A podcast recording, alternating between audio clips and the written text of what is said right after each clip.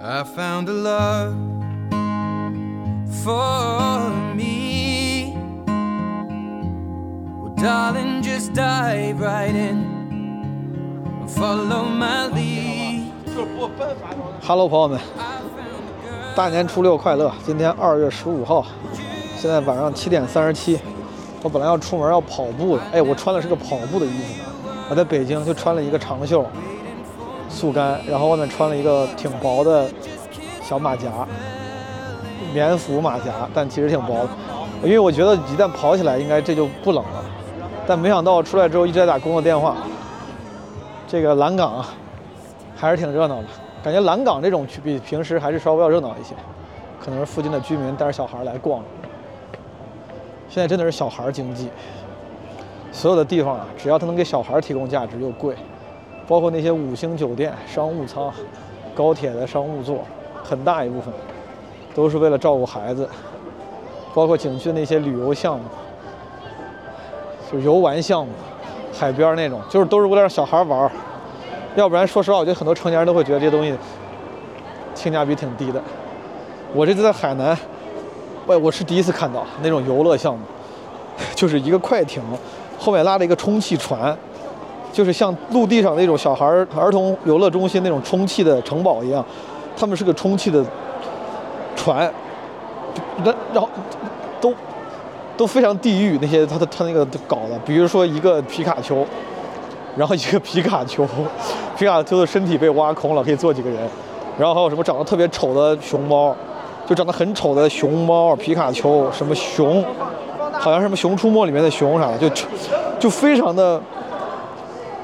魔幻，因为那东西那个充气船非常大，你要从远处，比如几公里之外，你是看不到那个快艇的，你只能看到有一个小小黑点儿，后面紧跟着一个纯红纯黄的大玩意儿在后面撵它。有一次我跟我爸我妈散步，我爸说那是个啥？我当时还没有见过这个什么充气的东西，我说这是个啥？我说这不是快艇吗？后来走近发现，他们快艇其实是那个小黑点儿，后面是个超大充气船，非常恐怖，就是。在大海上翱翔的充气皮卡丘，肚子里还有几个小孩儿，这是干啥呢？看看啊！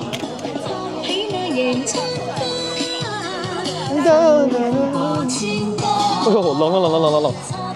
但是我得把这个录完呀！我要跑起来，我现在其实特别冷，想跑起来，但我要跑起来的话，这个就没法录了。Yes, I think of。算了，不转这个，这都是嗯买小吃的。哦，也有也有打气球的，哎，原来北京也是有套圈跟打气球的，厉害厉害。我在陵水当时去那个猴岛出来那个什么渔村的时候，他那边搞这种小庙会，当时有那个打气球套圈，还有一个是什么？我在，还有一个是可以拿篮球把那个排成一个小金字塔形状的那个。易拉罐砸倒，它里面灌了有沙子。他说砸倒几个给你多少钱啥？那个我特别想试，我感觉很容易，但我相信他肯定不会那么容易。我还上网搜了一下那个东西，它的骗局就肯定不会那么容易。后来忍住了，没有试。但其实我现在想想，我当时哪怕宁愿知道是有一些小的设计、小阴谋，我也应该试一试，我想感受一下。好一朵迎春花，这什么歌？哒哒哒哒哒哒。OK，OK，OK，OK。今天这期是跟肥杰还有胡心树的对谈的完整版，咱们二零二三年年终企划的年终企划的番外篇，好吧？如果你感觉听过的话，那你一定是听过第一百一十七年终企划，他们对谈的一部分在那一期里。播出来了，但这一期是完全版。OK，我每期都要解释一下，因为总有朋友他不听，总有朋友不听之前的解释，总有朋友在评论区里说：“哎，怎么感觉之前听过？”我，唉，我只能在开头再说一遍。哦，朋友们，那个二十三、二十四，厦门、沉舟；二十五，基本无害，厦门场录制。那个录制啊，开票，因为票开的比较少，已经卖完了。有些朋友还在群里求票啥的，不要买高价票啊。就是我们这两天可能会考虑看要不要再多开几张票，反正尽量先别买高价票好了。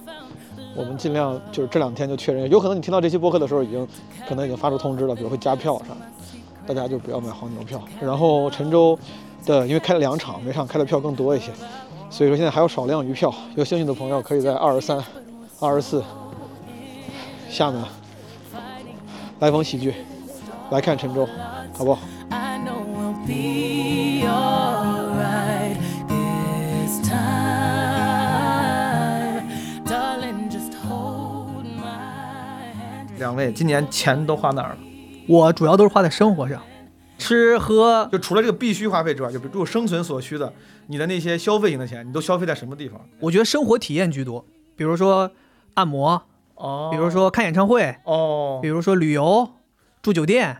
我觉得可能这些体验型消费。体验型消费，胡老师，我今年买了好多冲锋衣，然后呃什么户外的装备、装备帐篷，因为是从去年才开始。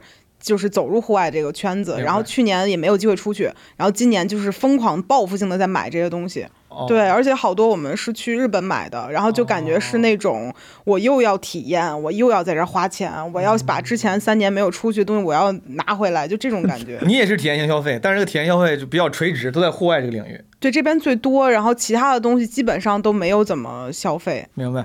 二位平时我不知道，就是你们你们会理财吗？你会把钱放在什么地方去投资吗？会会买一些简单的理财产品，你买啥？呃，基金，然后我会分开，因为我以前不是干这个的嘛，以前有一个工作就是做类似于这种金融财富管理，这么这么大的词儿，财富管，哎，这个我跟你说，这一般是外资银行才会有 wealth management 这个这个这个 哇，这个部门，一般是花旗啊什么这种，摩根斯坦利会有这确实服务的客户都是 高净高净值人群，啊你你自己都怎么？你现在都放哪儿？你跟我分享分享。因为我们也没多少钱，所以哦我就可能相对比较简单，比如说我活期的，就是那种既可以产生收益，但又可以随时消费的，嗯可能有一批，嗯然后定住的有一批，嗯但是这个定住可能是稍微回报率低一些，但是稳健一些，嗯然后还会有一些搏一搏风险的。你最激进的投资是放在什么什么？我最激进的投资现在已经亏了百分之三十了，是基金还是什么股？基金股权？基金哦我那个曾经回报率达到百分之二十八，现在亏又亏百分之三十。OK，嗯胡老师，你理财吗？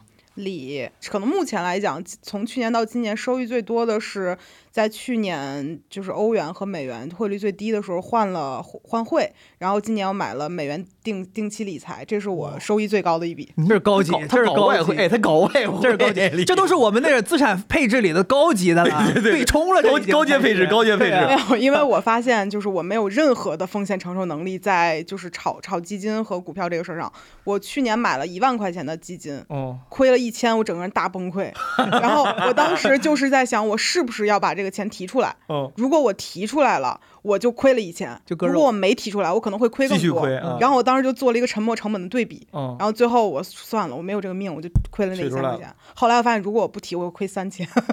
哎，我问问，这外汇你怎么？你就是你换美元用用美元买基金吗？你刚才说，对，因为就是每个人每年有五万的外汇额度，对对对对对然后这个外汇额度就看你自己怎么去分配你的嗯资产。然后我当时是看了日元在四点儿，其实日元现在降得更低了，嗯现在四点七八左右。当时我买的时候四点九几，嗯那时候已经很低了，就嗯换了。然后美元换的是在六点六点几，欧元也在六点几。嗯，然后因为我觉得二零二四年欧元会涨我没有关注过欧元曾竟然跌到过六六点九几，然后我是在六点九几的时候换的，现在已经涨到七点八了。前段时间上过八，所以我是觉得这个，因为二零二四年不是法国会有那个巴黎的奥运会嘛，我觉得到时候欧元会涨。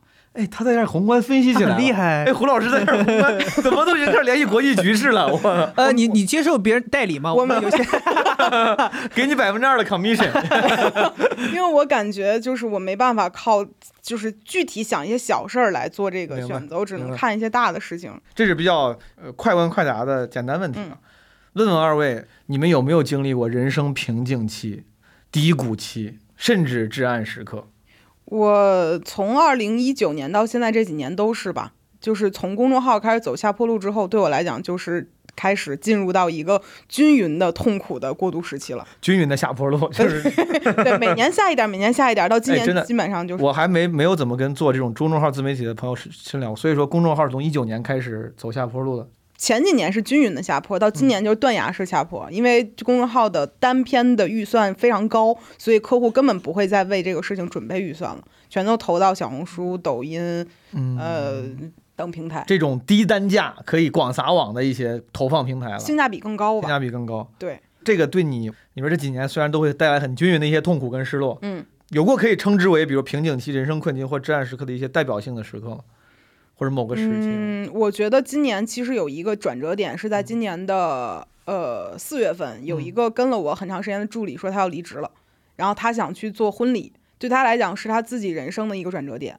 因为本来我们的工作室其实就十不到十个人，它是一个很稳定的结构，嗯，然后突然间一个人要走了，然后我整个人状态上就觉得我的一个东西被毁掉了。也很意外。啊、，对，其实也不意外因为一个东西奇怪的稳定，你会觉得在这个这么动荡的一个大环境里，这个东西这么稳定，它就一定是有一个带引爆的东西。然后他准备离职了之后呢，我突然间觉得，我是不是真的需要，就是少了一个人，这个东西就稳，仍然稳定吗？嗯我突然就觉得好像我并不需要那么多东西。然后我就是把呃跟了我七年的两个编辑，然后呃 N 加一离职了，这算辞退嘛？我没有做过这样的决定，没有经历过这种场景啊。嗯我猜这应该对你来说应该也是比较痛苦的，我人生中因为七年的伙伴，这可能你也是非常痛苦的一个决定。对我人生中第一次裁员是在二零一九年，嗯是第一次开始感受到下坡的时候。当时从二十多个人裁到了可能，呃，少了将近不到一半儿吧，就这种。嗯然后当时我第一次裁员的时候，我爆哭，嗯我觉得我没有办法对这些人的人生负责。然后我当时把人招进来，然后现在让人走，其实这种东西是种很奇怪，你不需要有这种想法。嗯，资本家嘛，你就不应该这样。但是还是有有人性的表现。对，当时我就觉得这是一个很重的事儿。嗯然后后来当我发现有人从这里离职之后，就人家走了之后过上更好的生活，我突然间就释然了。我觉得 OK 没有问题。但今年就是我发现，我虽然说给了人家补偿，然后呢大家也走了。然后并没有像我想象中一样能够找到一个合适的工作的时候，其实我是很痛苦的。而且我之前每天都跟大家说话，其实七年就是朋友了嘛。现在我会刻意回避跟他们说话。我其实某种程度上觉得我伤害了他们。哦，你相当于本身人家生活是稳定的，你打破了这个东西，有点愧疚。但是你又毕竟是一个公司的人，你不能说为了一点私人的情绪在做这样的一个选择，嗯就是一个很难受的一个状态嗯啊。然后我们之前所有离职的人也在一个群里面，就大家会每天聊天儿，你们官方有一个离职群啊？我也在里面，大家都在里面，就是哦曾经在一起工作过的人，大家都在里面继续聊天的时候明白，明白。就会感觉到一种很微妙的感觉。曾经这些人都是在为你工作的，嗯大家一起工作。后来这些人都不在你身边工作了，嗯但是大家有各自的生活，但又好像在刻意回避一点东西，嗯，很复杂。就这种情绪，我猜我不知道该怎么形容这种嗯情绪，怎么现在现在有度过吗？或者怎么让自己走出来的？我觉得没有什么好的办法，就比嗯。如说我最后一次见到我的那个主编是在前段时间，我们一块儿坐出租车从一个朋友家出来，嗯。他跟我说他最近投了哪个哪个哪个公司的简历，嗯。然后去面试的时候折在哪里了，然后他现在遇到了什么问题，然后就是他当朋友跟你讲这些东西的时候，你会收获两层痛苦，嗯。一层就这为作为朋友，你能感受到他好像在求职上遇到了困难，嗯。一方面你会说这所有东西都是你造成的，嗯。哇，好好难受，但这个东西无解，因为我也很难受。嗯嗯，对，确实这个市场让你也不得不做出这样的决定。对我来讲，就是你再拖一年，别人可能找工作更难，我需要再多赔一个月工资。嗯，但事实上，这个事儿就是没有办法。明白。菲姐老师呢？刚才这个痛苦啊，说实话是咱们作作为非老板可能不太能够共鸣的。我估计听众中可能有些人会有共鸣。你会有啥？这一年有没有什么瓶颈期，或者是你的痛苦时刻？胡云树讲的那个，其实我在他的那个身份的对立面，其实经历过一次。哦，你可以都分享分享。，对对对，我是二一年的时候经历过一个这个事儿，也是在之前的工作里面，感觉好像遇到瓶颈。嗯对，然后但是因为跟大家也是绑定的很深，然后关系也很好，然后那个你要做出一个离开的决定也是很煎熬。嗯对，但是后来也是做了，所以那一年对我来讲是挺煎熬的，因为从煎熬到做出决定，然后到离开，然后你离开之后，我又选择了自由职业，然后你又是一个全新的开始，然后整个这个过程，人生是需要一个适应，所以我离开之后，我后来没有工作了之后，我就开始让自己跑步了。某种程度也是用这种方式 distract。我很难区分究竟是因为什么目的而开启，就是究竟是什么因果关系。但是反正就是在那个时期，我可能把我的精力都投入到了非常硬核的跑步训练当中。嗯然后我自己很感激我自己阴差阳错做了这个决定，我也没有觉得说我自己很厉害，我做了这么一个决定，我是觉得我正是因为可能在工作上很难再收获正反馈和成就感了，因为你没有工作了。嗯然后你又陷入一个自己要开始摸索一个新的工作模式的时候，嗯嗯但这个时候好就好在跑步训练给我带来了非常多的正反馈，嗯给我带来很多价值感。这个事情也是我之前跟我老婆，就是跟惠子学的。她曾经有有一年在工作中途 gap 了一年，自己给自己彻底休了一年。嗯然后他那一年，他就是后来跟我总结，他说，重点就是在于要反复给自己提供价值感。他会去想办法写日记，他会去想办法读书，摄取一些新的东西，然后去交朋友，然后跟朋友聊天。你因为你没有工作给你带来的效能感和价值感，你需要自己去创造一些场嗯景嗯给自己价值。然后我就庆幸，就是我二一年的时候跑步给我带来了非常多的价值。嗯然后你在那个时候，你每天跑步进步，然后训练有成就，然后甚至会因此认识一些跑步更厉害的人，然后他们也会夸你说哦，你训练得很好。然后慢慢慢慢，反而对我来讲，就相当于是运动帮我度过了那一段在工作上没有价值的时期。嗯，然后我才走过来的。所以，即便是在二二年进入，就是大家普遍上海进入一个比较困难的时期的时候，我依然还是靠运动这件事情帮自己。当时我记得上海那个是四月份的时候，对，封锁了一段时间，然后五月份我们小区可以下楼了。嗯。然后也巧，就是我们小区刚好在小区里面有步道，一圈是八百米，嗯，我就借着那个去跑步，就那样，我五月份就靠在小区里跑，我还跑了三百公里。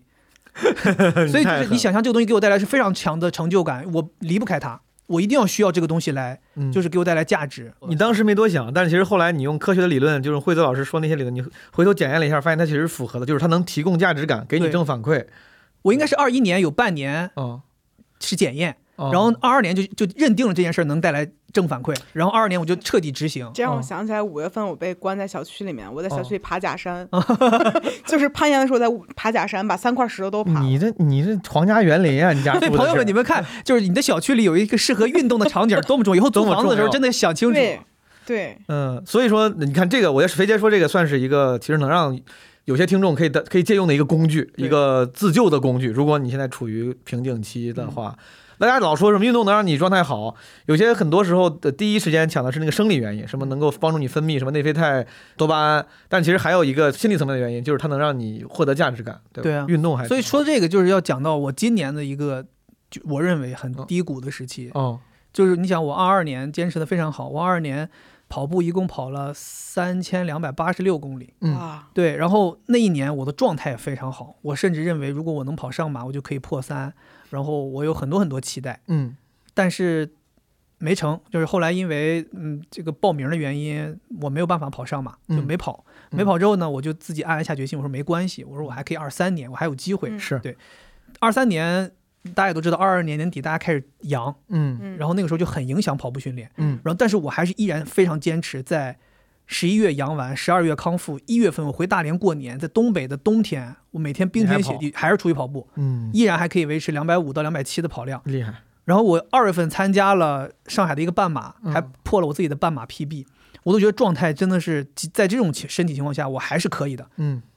但是到 到了五月份，我记得特别清楚，五月二十八号，塞尔达发布了。我我是一个从来不打游戏的人，嗯我莫名其妙接触到了塞尔达，开始王国之泪。看王国之王国之泪，你玩一了吗？没玩过。啊，我跟你讲，就是在买塞尔达王国之泪之前，我的 Switch 是借给了别人，别人玩够了还回来，嗯扔在我家里一个非常非常深的一个地方。嗯我还特意把它翻出来，擦了擦灰。嗯，那你为啥要买二呢？嗯，这个当然我不是甩锅啊，是惠子说她要体验一下这个游戏。你在甩锅？她说，她说，她说，她说我从来没玩过游戏，她说我要好好玩，她说游戏特别好玩。然后她玩了两个小时，就是有一个小时四十分钟都卡在墙里，然后他就他就他就说我不玩了，卡在墙里还能卡，还能等他说我不想不玩了，他说这游戏没意思，他说我根本就协调不好。我说那要不我试试，嗯。我这一试，我就一天最开始的时候，可能前一两个月每天都是六七个小时在上面，嗯。然后后来就是三四个小时。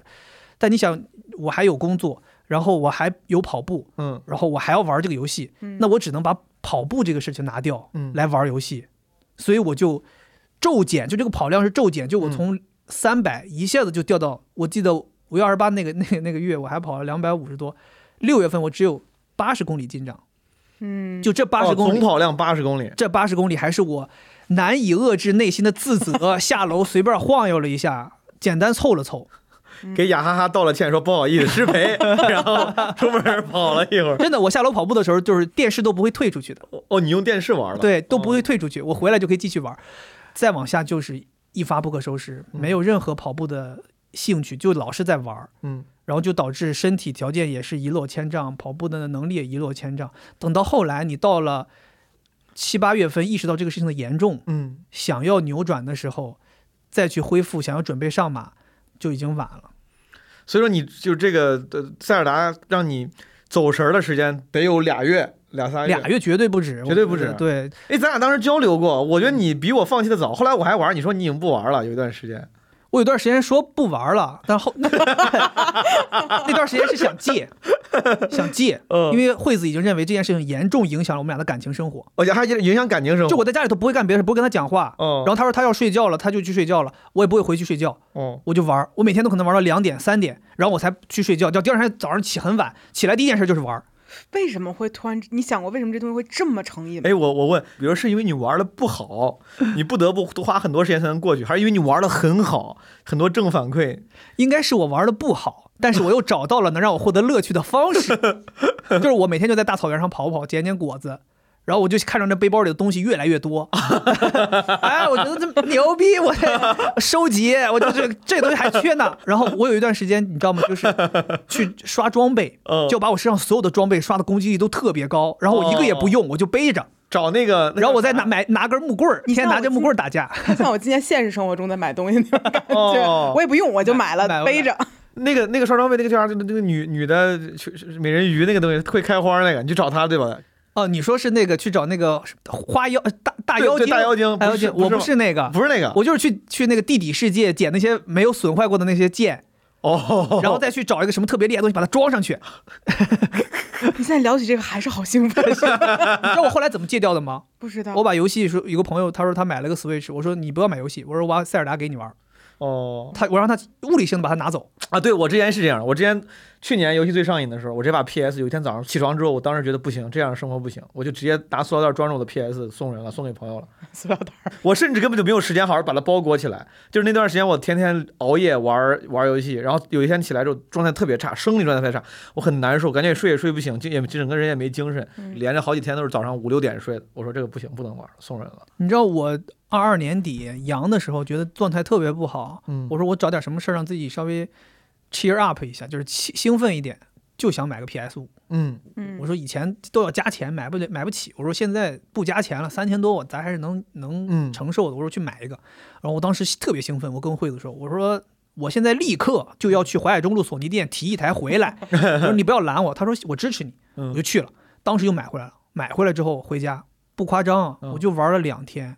再也没有开过机，到现在他就再也没有开过机。我当时买了三个游戏，一天玩了一个游戏，还有一个游戏都没拆封，哦，所以我对游戏就是到这个程度。等一下，你买的是啥？我看是不是你没买对买了一个 GT 赛车，啊？那不行，你买了一个使命召唤，哦，然后对然后还买了一个战神，哦，战神是那个没开封的你挺狠啊，肥姐。啊，使命召唤跟战神都不足以让你哪怕沉迷一星期。真的，我我觉得这个世界上唯一让我能沉迷的游戏就只有一个，就是 GTA。哦哦哦，这种沙盒式的，对，所以我在想，为什么塞尔达我也着迷了？嗯就是它很类似，它只不过是一个古装的 GTA 嘛。古装，很少有人这么形容塞尔达古装。所以我就对游戏是完全不感兴趣。但是这次确实挺让我很意外。哎，那你这次你看啊，你分享两次，一次是之前你说工作产生变故的时候，你走出来的方式是跑步，嗯，这次你最后就是你物理阶段之后，这个状态那种在可能我我猜可能会有一些自责呀，这嗯种难受的这种状态，你后来是怎么让自己调整过来的？我觉得是后来把游戏撤掉了之后，我可能也是因为工作稍微有点忙嘛。你记得那个时候咱们正好要开始做亚运会的事情，嗯，然后忙起来之后，再加上我还有自己的节目要更新，对对对，然后我就然后游戏也送人了。游戏也送人了，嗯然后我觉得说，哎，那也正好，那你就好好投入到工作当中，然后再加上我把跑步恢复了，其实让自己忙起来还是一个非常有效的方式，就是如果你 有这种因为什么成瘾啊，或者是沉迷的问题的话，你想办法让自己忙起来还是挺有用的。对我觉得有用。嗯，对，你就别，我觉得就别想那个东西了。就是我觉得物理性把它送人这个方法挺好的。你敢正视它吗？现在别把它给你拿回给你，你敢保证说这塞尔达就是深渊，不能正视深我当时渊。我当时借给朋友，朋友玩了一个礼拜，有一天我们俩吃饭，他还得带回来了。他说那游戏还给你，我说你现在再拿走，不要还给我。我说你别千万别还给我。哦，我其实对这个事儿很有共鸣的一点，就是我二二一年我戒烟，哦，哇，这种感觉是非常相似的。嗯。就是我，我觉得我一辈子都戒不了这个东西，我所有东西都是在，我觉得我死之前我得来一口，嗯。因为因为我刚当时戒烟的时候，连续三天嚎啕大哭，是生理和心理，我有强烈的瘾，我抽了十年烟，然后我决定戒烟的原因就是因为我就被这东西控制了，嗯，我很痛苦，就你想每那会儿就都在抽电子烟，我起床第一件事儿抽烟，睡觉最后一件事儿抽烟，就这个东西完全掌控了我的人生，我每天都在就这样很慌乱的在找它，嗯在床头找，在各个地方找，我觉得我不对劲，就整个人你好像就是变成了一个被这种东西控制的人，我不能嗯接受。对然后那个时候我就说我要戒烟，印象很深的事儿就是我戒烟的最后一天，我说我们把烟弹最后一口抽完，嗯我们这东西就扔掉它、嗯嗯啊。然后那天我老公去遛狗了，太有瘾了。我觉得偷了？我没有，我把那个烟弹又从翻出来，我嗯。又嘬了他两口，但是其实嘬那两口完全就没有任何烟的味道，就是嗯。特别臭的那个烟油味儿。是。哎然后抽完那两口之后，我整个人特别痛苦，嗯。我觉得我干了一件特别下作的事儿，比如咱俩约好了，说咱们从今天开始再也不怎么怎么样，然后我又干了，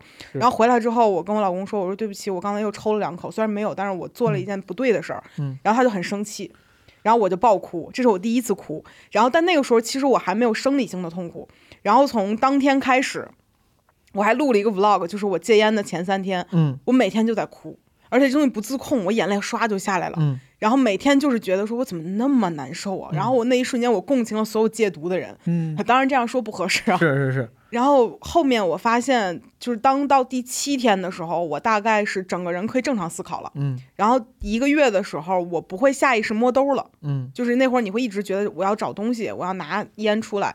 然后在两个月左右的时候，我不会在退酒店退房的时候想我有没有带我的电子烟充电器走，哦，这是很细节的一些痛苦。是然后半年的时候，我就觉得这个事儿我基本上已经过去了。但就在上上个月吧，我的朋友来我们家找我，然后他我们俩一块儿出去的时候，他说了一件很痛苦的事儿。嗯然后他当时从兜里拿了烟之后，下来要点一根，我当时非常顺手就想拿手说，哎，就是接一根过来。然后当我做这个动作的时候，我觉得我一辈子都摆脱不了这个东西，嗯我非常的痛苦这个事儿。但你当时还控制住了，你当然你意识意识到之后控制住了，对，但是我我觉得很可怕的事儿就是我的手，当他拿烟的时候，我永远下意识会想伸手说，嗯，就这样。嗯，明白而，且我两中指和无名 中指和我的食指是合不上的，就伸过去了。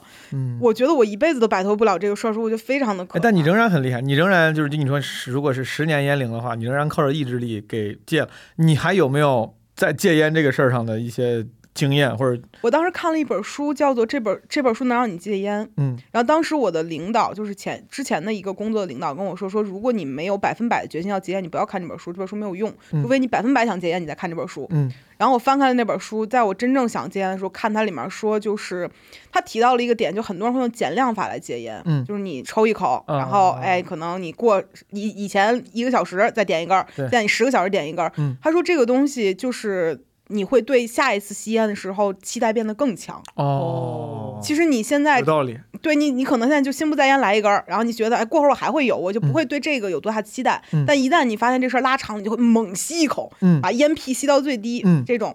然后当看了这之后，我说那我不能做这样的人，我不能给自己下一次期待更强。是然后我就看那本书的时候，更多其实是你一个不断坚坚定你的意志力的一个事情。所以这本书建议是啥？就是直接戒断。他写了非常多，哦。对，就是纯粹阶段，写了哦。非常多明确的废话，你道理哦。都懂，哦，但就是最后一遍，就是不要去奢望什么减量，就如果你要想真想戒断，就是直接完全。对，我觉得没有任何一种方式是，就是比如说我通过柔和的、哦，不痛苦的方式去停止一项对我有伤害的事儿是不可能的。明白。它一定是猛烈的、突然的，咔嚓一下，这个东西就结束了，就跟你把这卡送人了。明白，对就再也对对没有它了对对对对，只有这样的东西，你就是能戒断。它既然能成瘾，一定是对你有一种无法摆脱的一种致命吸引力。物理隔离是很重要对。你当时有一些自己的，比如说小方式，比如说让自己会有点焦虑的时候，烟瘾上来的时候，有什么事儿你会干能让能帮助到自己吗？比如说你会说去运动或者去干嘛，呃看，电视，就是有两件事情。哦第一件事情是吃东西，因为大部分吸烟的人是口欲期还没有过，他们需要哦嘴里面有东西。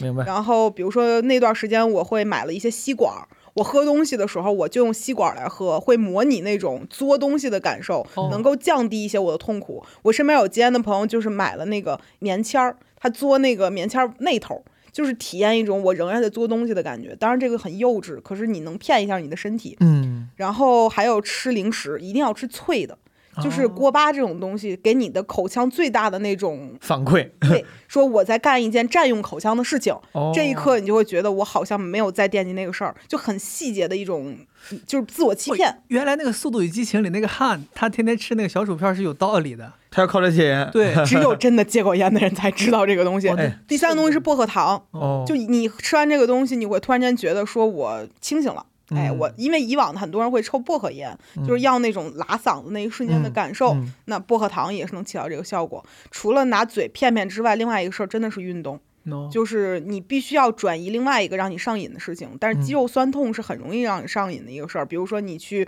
力量训练，然后你去练背、练肩，就是练一些明显疼痛的东西，你是会上瘾的。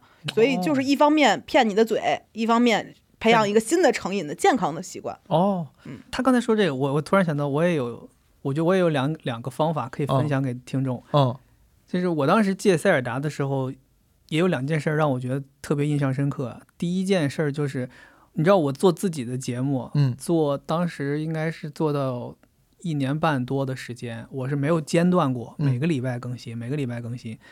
然后我第一次在因为塞尔达，我产生了我这个礼拜不想更新了，就是我真的第一次想要说，我能不能求一求听众，就是说别期待了，哎，等一下，你这个时候是距你做了多少多久了？一年多以后，一年半，我一你想我年半以后五月份开始玩的嘛，我应该在六七月份的时候，那个时候达到所以说你一年半都是准时更新。准时更新。哦，可能在七十多、七七八十期的时候，那时候我真的是想说，我还发了个微博，我说如果今天那是个礼拜天，礼拜一就要更新，我说如果礼拜一你没有看到节目，你们会不会骂我？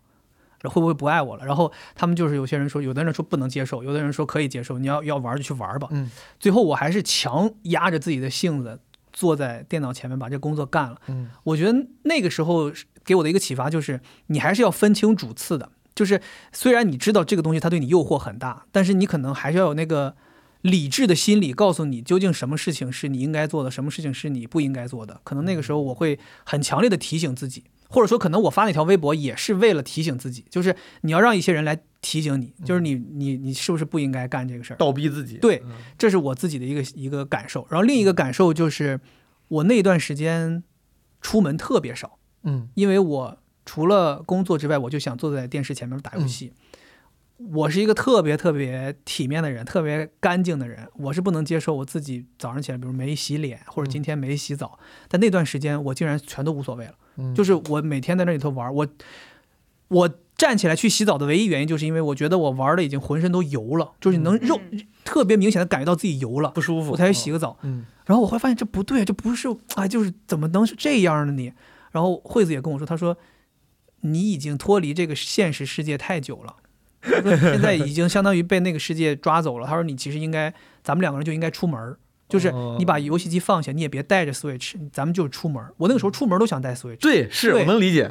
然后我就开始强迫自己，我们今天就是什么都不干，就是出门儿。然后出门我们其实也没事儿，就找一咖啡厅就坐着，嗯，或者说我们单纯就找一地儿坐着，两个人聊天儿。我那时候其实跟他聊天也是不愿意说话，心不在焉心。不在焉。我脑子里想的就是，我那个还没打，哎呦这个还有，哎呦还有这个装备没捡，就老想这些事儿。但是后来他就强迫我，就是说出去，包括我们两个人那个时候去成都旅行，嗯然后去别的地方玩儿，他就是让我不要带游戏机。然后我慢慢的发现，哦，现实生活当中还有我喜欢的事儿，还有你值得留恋的，这个是阳光很好。慢慢慢慢，你就会觉得说好像可以，我能接受。对，然后从那之后，我才开始恢复说去跑步啊什么的。嗯，我觉得还是得就有个东西，如果成瘾，有个东西如果刮你刮太厉害，那你就要想一个现实世界，它还是对，其实你这你这两个方法都是某种程度求助于别人，主动或被动的。你像前一个你发微博啥，某种程度也是让别人能倒逼你。嗯，然后惠子这个，其实你虽然没有求助，但他也是通过别人的帮助，让自己嗯能够脱离这个这个那么成瘾的虚拟世界。这个需要朋友们你们多交点朋友，或者找个像惠子这么好的对象。我我跟你说，我二一年有一次想自杀的念头，嗯也是因为求助了微博，才没有做这件事情。，How why 怎么发生？就像我跟你说，我说二一年我状态特别特别不好，嗯然后各方面的压力都很大。然后我有一次在地铁里，嗯我就想说，那我就，当时其实就是哦，也是也是幸运。其实那个那个当时那个就上海很多地铁都有那个安全门嘛，嗯所以其实你也下不去。嗯，但是我站在那个门前面，我一瞬间有那个想象我，就是觉得我不想活了，嗯就是我当时就觉得我坚持不下去了，我什么都坚持不下去了。然后我对这个世界也没什么想留恋的，嗯然后我就发了个微博，发了微博。其实当时我就想说，嗯，感觉好像是是告别，嗯或者说就最后留下点什么。对，反正我就发了一条。嗯然后我当时嗯想说发完这个，然后就找个什么机会看看哪个地方地铁能能下去或者怎么样吧。嗯整个人就是失魂落魄。嗯但是那个微博发完之后，可能真的都没有过几分钟，我有朋友就直接打电话过来了，就是立刻就是有朋友打电话过来，然后那个微博私信就跳得很厉害，嗯就是很多很多根本就是只有在互联网上认识的人，嗯也没有任何交集的人，他就给你发私信，嗯他们也不会说安慰你，他们就直接问你在哪儿，嗯你还好吗，什么之类的。然后就这些东西，当时一刹那让我感觉到，好像，feel loved，对，嗯。其实后来我我我自己有有分享过这个事儿，就是我觉得可能那一刻我做出的那个反应，这个举动，其实这就是在求助。因为惠子她做心理咨询，他们有见到过很多这种在最后一刻站在那个天台顶上的时候，他们还会打电话，嗯。打电话给自己的咨询师，打电话给自己的家人，他们其实就是获得求助，嗯。他们就希望有人在最后那一刻还能拉自己一下。嗯，对，但是如果这个时候，如果比如他打个电话都没有人接，那很有可能他就迈出那一步了。是，对，嗯。但那那一次我就是我很感激，所以也是经历了那些那些事情之后，我到后来就有一个启发，就是我觉得我要把我自己的爱更多的分享给也爱我的人，嗯嗯因为像我们这种在互联网上待的时间比较长的人，你一定会见到一些人他不爱你的，甚至说他会骂你的。对、嗯我以前很在意这个事情，嗯就这些事情会让我进入低谷，这些事情就是如果我看到有人骂我，我可能今天就睡不好觉了。嗯一一直想，但是现在我就不会在意了。我觉得说，我反正我的爱是有限的，那我肯定要把这个爱分享给也爱我的人。嗯，其实这个事儿让我想起我最近就这几个月，我有一个朋友，他双向复发，他也很体面。他说我想上吊的那一天，我用了一个丝绸的东西放在家里面，然后但是他最后的时候还是放下这个念头了，然后就停下来了。其实可以分享一个他最近的办法，他最近去了一趟新疆和木，他很早之前就想去这个地方。其实他之前在加拿大留学，他在一个很多雪的地方待了很久。其实这个事儿对他来讲是一个不怎么好的一个画面，可能之前他更向往热带，因为他嗯喜欢嗯更温暖的地方。嗯但最近他其实就是突然间很想去看看雪山。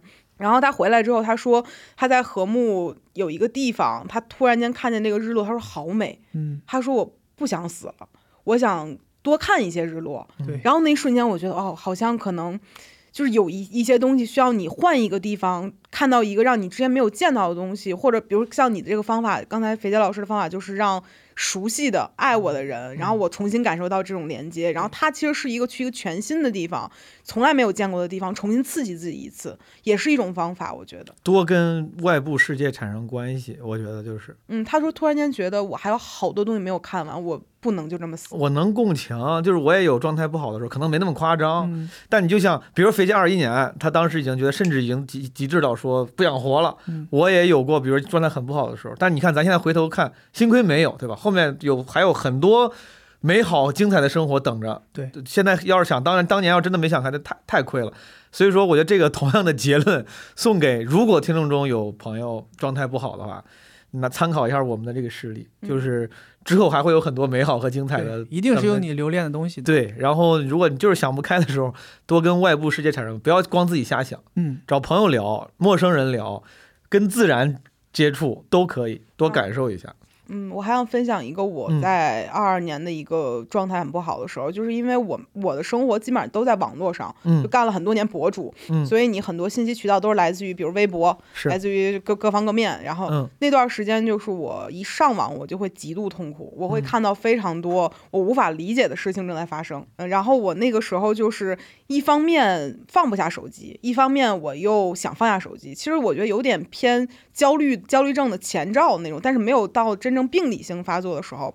然后那段时间正好就是我开始攀岩的时候，当你进入到一个恐自己恐惧的事情，但在安全范围内的时候，你能最大范围的集中注意力。嗯，那个时候我就首先攀岩，你没有办法带手机嘛，我就嗯放在外面。是然后我去攀岩的时候，由于我很恐高，然后我整个人就会所有注意力都放在我正在做的这件事情上，嗯我就没有办法在外界有任何的声音去听到，我就只能专注这一件事儿。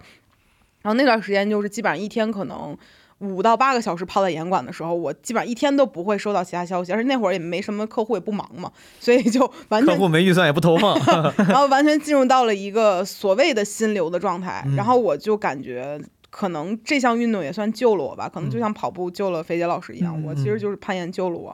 明白？哎，你的身体可以啊，六到八个小时你还能，我感觉我攀一会儿手指头什么上，就是我在上面攀岩的时候，我就专注这个事情，然后剩下手小臂酸，我就坐在下面看别人爬。谢谢哦我就一直看着别人是怎么做这个事儿的，我也不看手机。那段时间颈椎也很好，因为一直要抬着脖子，然后我就感觉彩色的色块儿其实能够让我觉得好像没那么灰暗，很多事情。嗯它其实是一个隐喻嘛，就很斑斓的东西在墙上。说真好，真是。给大家分享了很多可以借用的工具。对啊，是，呃，再问二位一个问题：二位，二零二三年你们做过最值的一笔投资是什么？嗯，实体层面呢，就是我二零二三年住上了我自己买的房子，哦，这个事情恭喜恭喜！是有假山的小区吗？不是那时候之前租的小区，哦然后我买的房子是全北京恒湿、恒温、恒养里面最便宜的一个房子，只要三千五百万，没有没有没有没有，这配置太高了。因为因为我鼻炎很严重，然后我又对宠物过毛发过敏，但是我又非常喜欢我的动物，所以我要和它们共处，我就得想另外一个办法。然后我就买了恒湿、恒温、恒养的房子之后，我获得了前所未有的快乐，我要是不听你说呀，我都不知道这词儿。恒湿、恒温、恒养的房子，就是科技住宅在北京，我我们家四一年四季的温度是二十四到二十五度，然后湿度在百分之五十到百分之八十。然后氧含量也是固定的。你说恒氧的意思就是氧气含量，对不对对？所以它是就是这个房子基础配置就是这样。对，因为它是一个科技住宅的楼层和楼层之间用水，就是还有新风，它会让这个你的空气流动起来，就是在一个舒适的环境里面。其实等于这个结构建筑，它有更科学的建筑跟设备对。，就比啊如说北京四十度的天儿很热，外面今年不是很热吗？夏天，我一推我们的单元门进去，整个楼体就是二十四度恒温，你也不用开空调，不用没家里没有空调，没有暖气，但是要交能源费，就相当于这个东西是它的一个科技配置。钱他妈赚不够啊！天哪？天哪！然后我都不知道。我想到了一个新的上瘾又对人好就是挣钱，是不是？上瘾又对人好对对对对啊！但是因为就是比如城东就是四环以内的都很贵，嗯，然后我就买到了通州，它其实是一个单价其实没有很高，在北京不到七的这样的一个价格，其实不算高的一个单价，嗯但是它配置很好。嗯然后我发现我愿意割舍距离，想要一个舒适的生活体验，嗯这样就。这连就是动物毛发都不影响你了，就是动物毛发不是还在这样，就大部分人，比如说你过敏，或者说你呼吸道有问题，首先你北京的湿度就不够，嗯它会让这东西加重。那现在其实就是减轻这个东西，然后同时你想办法，比如宠物不进卧室，那其实我睡觉的时候有八个小时就不用和毛发共处，嗯其实都是想一些办法。呃，这是目前我采访朋友里面的迄今为止的最高单价的投资，推荐给听众里面有消费能力的朋友们，非常值，听讲性性价比很高，但单价确实也挺高。确实，对对对，希望就是有需要的朋友们可以考虑恒湿、恒温、恒氧的房子，对于心情的改善也很也很大，对吧？然后另外一个就是纯就是体验型的东西，体验型非物质的啊，就我觉得出门很重要。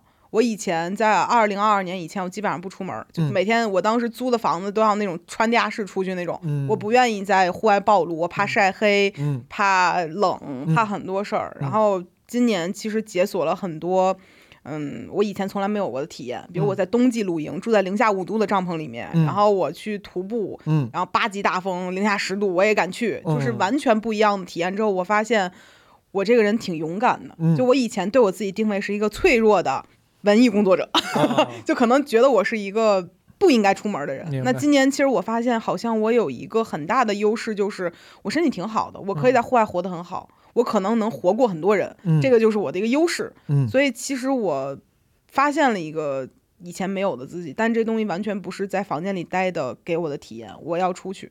嗯所以我觉得很多人不要光在家里待着。等于说你是这个，你还有个值得投资，是把时间投资在了户外的这个环境里，对吧？对把时间花在花在自然环境里。对，以往我可能跟我老公的约会方式是我们去看个电影，我们去哪吃个饭，这个东西会变得对我们两个之间会有点乏味。嗯我们俩现在方法是开几个小时车出去，我们在一个地方，我们今天晚上就看星星。我们就要住在这儿看星星，然后我给我们家小狗祝贺生日的方式是我带你去山上住一晚上。当然，狗并不乐意，但是 我觉得这个事儿它没有见过，他在这个狗挺郁闷，狗狗说又带我去跑泥泥泥池子，又带我出来看星星。就我们想一些和大自然连接的方式，让我们之间感情变得更好了。明白，非常好。肥姐呢？买了一台公务机，我什么这 可不可以超过他那个？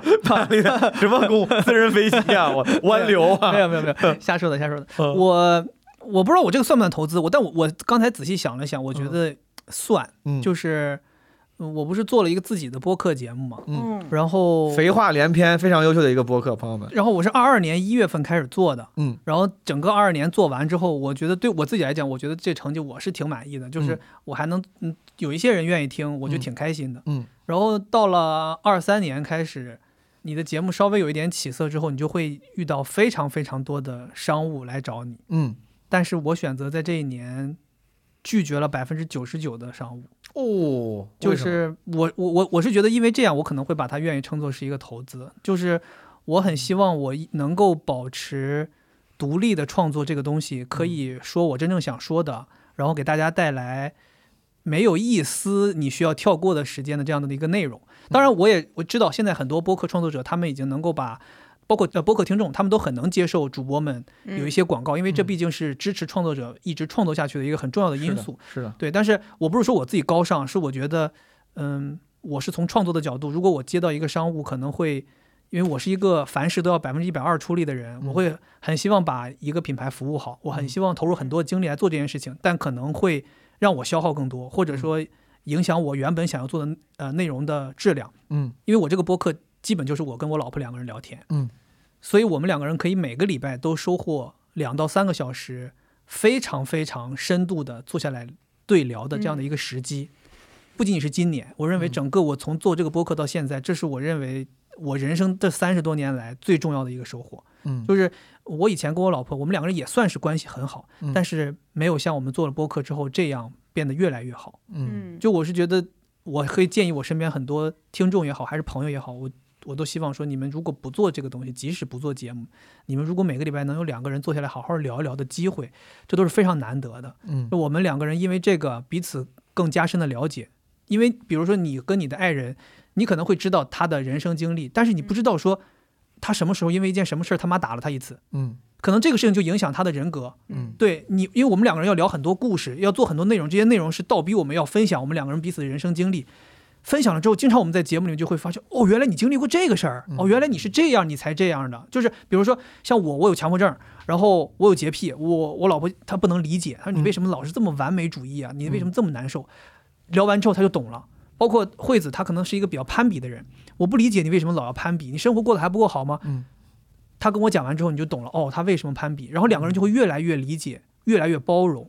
然后我觉得我们两个人就因为做播客这两年，爱情的浓度，包括我们两个人对彼此的，嗯，接受程度，对接受程度、理解程度都越来越好。嗯对这个事情，我觉得是比我通过这个播客挣到了更多的钱，是让我更开心的。嗯对，所以我是觉得这个事情对我来讲算是一个投资。刚才肥姐老师说那个我很有感触，因为嗯二零二一年开始，我跟我老公也做了夫妻档播客嘛。对对对但是我们由于我老公不爱说话，所以他其实就是一个捧哏的人，所以我们会加一些嘉宾进来。但是刚才你说，就是由于一个选题，你会倒逼两个人去说自己回忆这个事儿。我最近一次让我很震撼的事儿，我觉得我们俩已经很熟了。然后前段时间他我们分享一个就是关于不扫兴的这个主题，然后他说他呃小的时候会跟他表弟一块儿，父母会让他们上台唱歌，就是就山东的桌上说让唱歌，他说然后唱完之后家长会觉得他唱的不好听，就是会开玩笑，嗯首先你唱的也不好听，就类似于这种，所以他从来不进 KTV。我一直以为他不进 KTV 就是不喜欢这个事情，或者说他可能就对这场场景一般，但他很抗拒。我一直都不知道为什么。然后直到那天我们录这播客的时候，我才第一次知道说哦，原来他有过这样一段经历，所以他不愿意进 KTV。然后确实我会发现我们两个就是这两年状态，一方面是户外更好，一方面就是因为做播客你不得不跟对方聊天，对你所有的人生这些的事儿都得摊出来给对方听。胡老师，你那个叫啥来着？百分之十 radio，但是我百分之十 radio，我们只有百分之一的商务 但是我我就是觉得，因为我们没有任何选题上的规划，纯粹就是两个人聊天儿，明白。嗯，但是我感觉挺好的吧，因为我发现有一些我们的朋友，他们也需要说话，嗯。他们需要把自己人生某一段时间的经历拿出来跟别人说一遍，是，嗯。朋友们可以去听一听这两我两位这朋友的废话连篇和百分之十 radio。好，再次感谢二位，咱们这期我的脑海里有许多美景，不知道怎么形容给你听。越特别的人，Just in case，我问一下，有没有谁家哪位朋友、哪位富豪朋友，谁家有闲置的金牌儿，或者是挂在公司上的金牌儿？如果有的话，说不定我现在真是膨胀了啊，开始想着开车的事儿。但如果有的话，可以可以聊一下。我去年有段时间特别想买车，天天研究京牌，研究车。还来不及鼓穿过的子弹就在那。好不？Let me know。当然，如果你有闲置的车不想开，也是可以，可以给我的。唉，就这么说。拜拜，朋友们，咱们明天见，应该还能明天见。你看这妥妥的七天乐达成了，对不对？七天乐加上地灵，现在已经七期了，肯定能超过七期。这个七天乐连更之后呢，咱们这个基本无害就会回到常规的更新节奏。下次更新是四月十五号左右啊。企划，对企划，有些朋友记得可以参加我们的新春特别企划。细则见 Marvin 朋友圈，没有加 Marvin 的加 Marvin，基本无害小助手，缩写。他的微信 ID 叫 Fake Marvin。OK，talk、to you later。拜拜，这次真的。当你怀抱伤痕，仍旧朝梦想狂奔，他会心疼不忍，同时又为你兴奋。你很需要一个相信你的人，紧紧抱你，在雪还没融的早晨。所求的给予，所以不觉得牺牲。最无声的关怀，情感也最浓烈而深沉。永远不要被长剑绑住，永。相信勇敢是魔术，永远坚持精神去体悟，永远永远别认输。你也需要一个相信你的人，暖暖看你，不同于人们的眼神。伤痕，仍旧朝梦想狂奔。他会心疼不忍，同时又为你兴奋。你很需要一个相信你的人。紧紧抱你，在雪还没融的早晨，无所求的，所以不觉得牺牲。最无声的关怀，情感也最浓烈而深沉。